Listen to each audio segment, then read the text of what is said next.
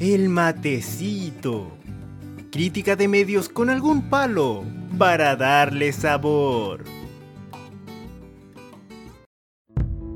Segundo viaje.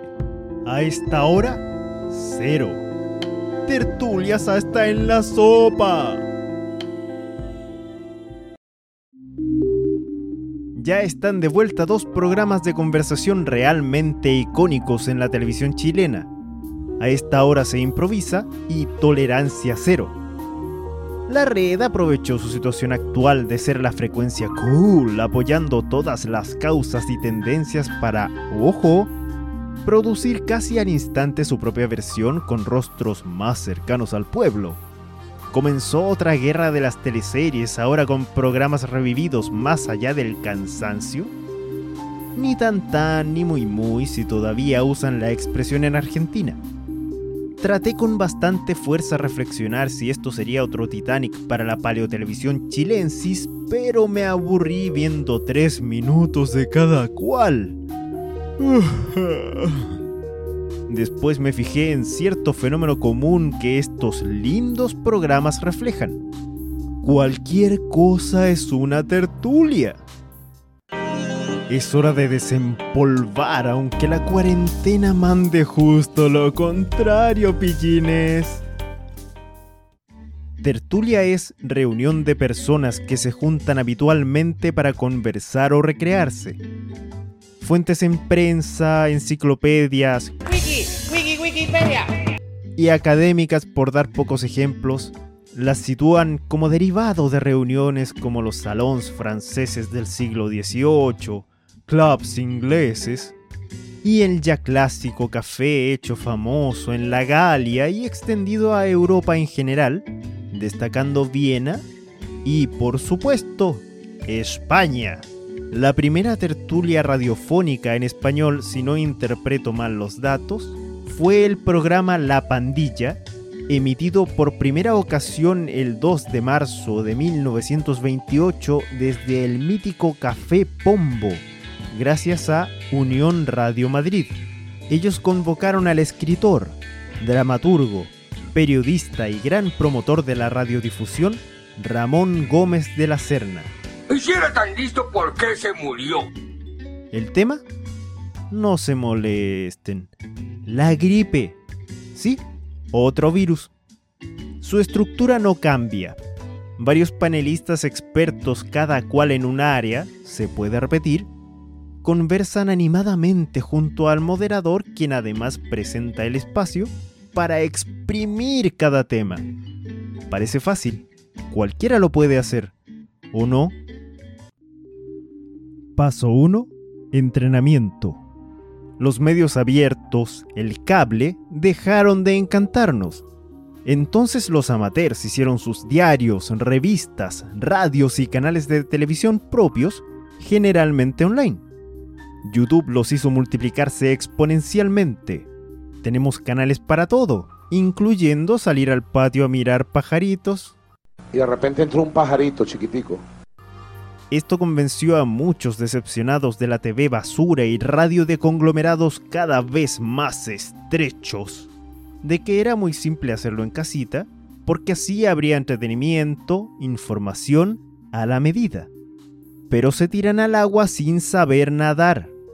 Primero, siempre te pueden convencer de que es llegar y hablar, sobre todo ahora con Instagram. Y el receptor, ¿se oye claro? ¿Se ve nítido? Luego, ¿sabes qué necesitas para lograrlo sin trabajar todo el santo día? El entrenamiento también contempla algo más allá del manejo clásico de programas y algún aparatito requeridos. Es mejor a mediano plazo conocer técnica vocal, más cualquier otro recurso que facilite la tarea. Incluso profesionales se quejan de tener la garganta en mal estado tras unas horas al aire. Para otros la dificultad está en grabar sin amplificar demasiado o recortar potencia a destajo si tienden a hablar fuerte. Todo tiene su arte. Sería raro que no hiciera falta ningún ejercicio. Por último, uno debiera saber al menos a cuál tipo de contenido pertenece lo suyo. ¿Qué es un misceláneo? ¿Tertulia? radioteatro, semblanza, columna de opinión. Punto 2. Los malos hábitos. Es común cambiarse de formato sin saber. Quieren armar una tertulia. Terminan emitiendo directos de dos o tres personas frente a la audiencia en su chat, pasándose de temas como quien se pone pantuflas en la casa y usa zapatos afuera. Aquello es un misceláneo o magazine. La tertulia es exhaustiva. Hasta las distracciones se enfocan en agotar un tema determinado antes de ir al siguiente. Grave en realidad es otro pecado. Confiésome padre. Creerse sonidista o cineasta sin tener gran idea. ¡Ivo! Libran las guerras del ruido. El video incluye cuanto efecto impactante le puedas meter para subir el ánimo, aún mientras toques asuntos trágicos, tristones, terribles. Todo sorprende. Todo es un golpe. De aquí deriva esa obsesión impuesta por los DJs durante los 70, 80. Animar siempre. ¿Oíste huevo fue en salida? Como si leer noticias, por poner una situación, fuera igual a una fiesta electrónica. No falta el extremo contrario. Ponerse grave, solemne, recién salido de tu mayor pena. Si no lloran, los dormiste. Punto aparte, saturación, invasión de bots. ¿Hay conflictos políticos? Todos se creen cientistas. Pasó con Germán en 2012-2013, conmigo metido en la cabina, trabajando en radio. Ahí los profesionales, veteranos, retirados como yo, etc., echamos humo.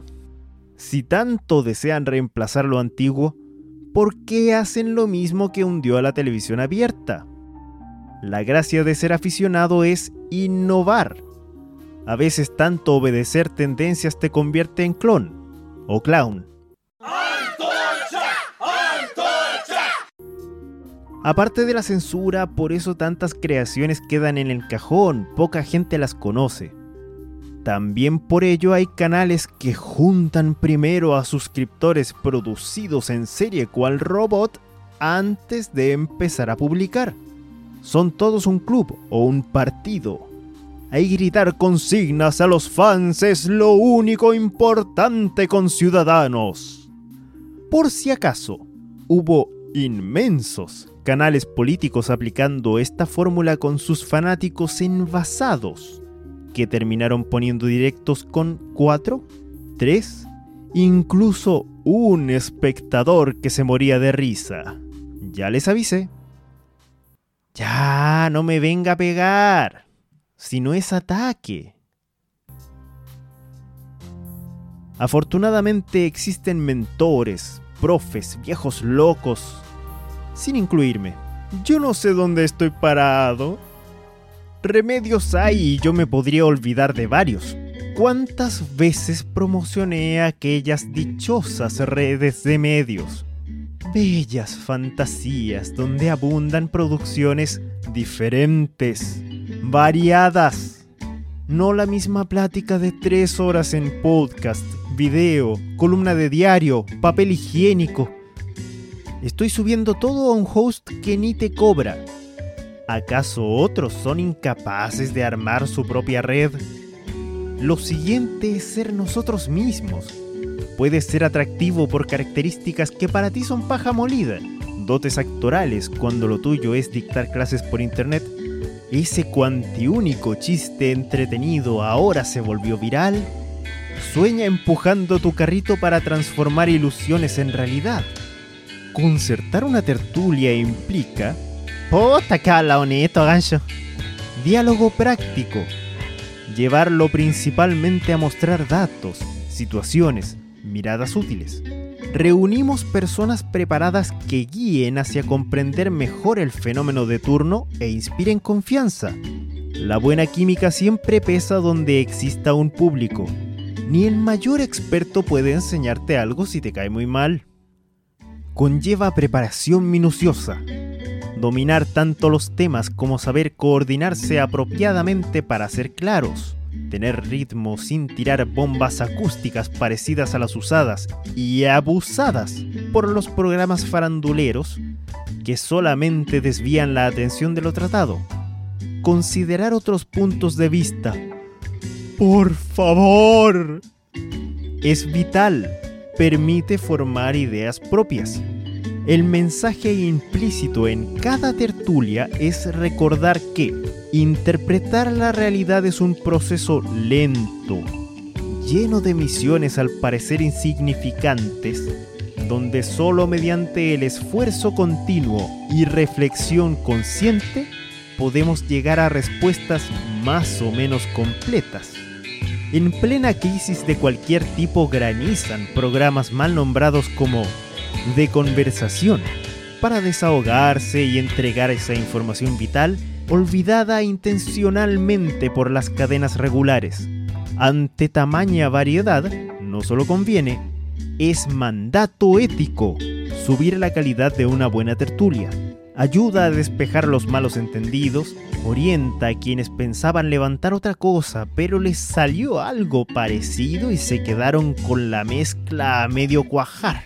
También despierta siquiera levemente a partes del auditorio espectador, porque ya es ligeramente más difícil entregarles un mal servicio.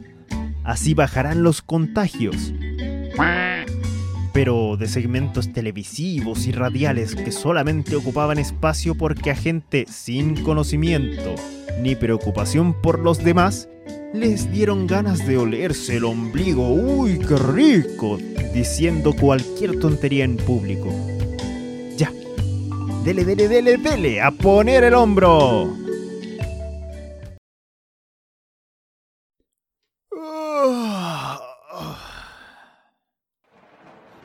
Dejemos descansar al potro. Caballito, caballito de los pensamientos. Préndame ese fogón. Échele agua a la pava, tetera, termo, lo que tenga. Ya conversaremos otra vez, hierbita mediante. Con otro matecito.